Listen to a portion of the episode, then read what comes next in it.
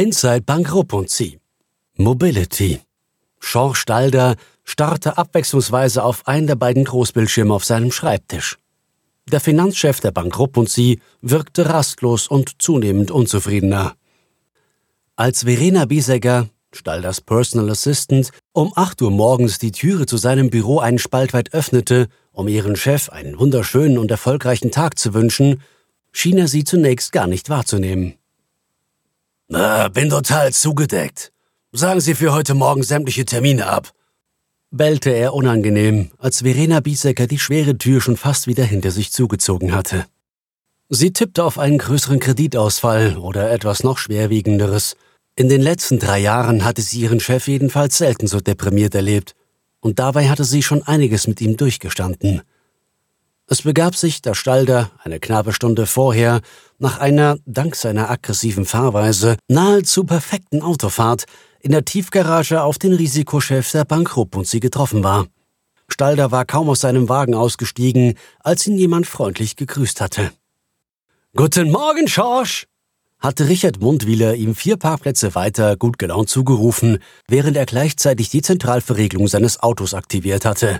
Plopp hatte es kurz und trocken gemacht, und dann waren an seinem funkelnagelneuen Wagen zahlreiche, verschiedenfarbige Lichter kurz an und wieder ausgegangen. Stalder hatte gar nicht anders gekonnt. Er hatte Mundwieler zurückgrüßen müssen. Morgen, hatte er kaum hörbar gebrummt. Dann war er stehen geblieben und hatte einen Telefonanruf vorgetäuscht, um den Aufzug nicht mit seinem Geschäftsleitungskollegen teilen zu müssen. Er mochte ihn wirklich nicht, diesen smarten Parvenu, dem im Leben offensichtlich alles ein wenig leichter fiel. Zumindest leichter als ihm. Georg Julius Stalder. Summer Studienabschluss und anschließende Promotion. Gut aussehend und sportlich. Mehrsprachig und eloquent. Sowie in der Bank allseits beliebt. Laut Stalders PA zudem glücklich verheiratet und mit zwei hochbegabten Kindern gesegnet. Und das schmerzte Stalder am allermeisten, das jüngste Geschäftsleitungsmitglied ever in der Firmengeschichte der Bank Rupp und Sie. Damit hatte Richard Mundwiller im Alter von 37 Jahren das erreicht, was Sean Stalder bis Mitte 50 vorenthalten worden war. Und jetzt das. Stalder schaute angespannt auf den linken Bildschirm, auf dem Mundwillers neuer Anthrazit-metallicfarbener Sportwagen zu sehen war. Dann wechselte sein Blick auf den rechten Bildschirm, auf dem seine im Übrigen durchaus luxuriöse Familienlimousine zum Vergleich stand. Schon zum wiederholten Mal stellte er alle technischen Daten einander gegenüber und auch alle übrigen Informationen verglich er rauf und runter, bis sein Blick letztlich auf dem linken Bildschirm haften blieb.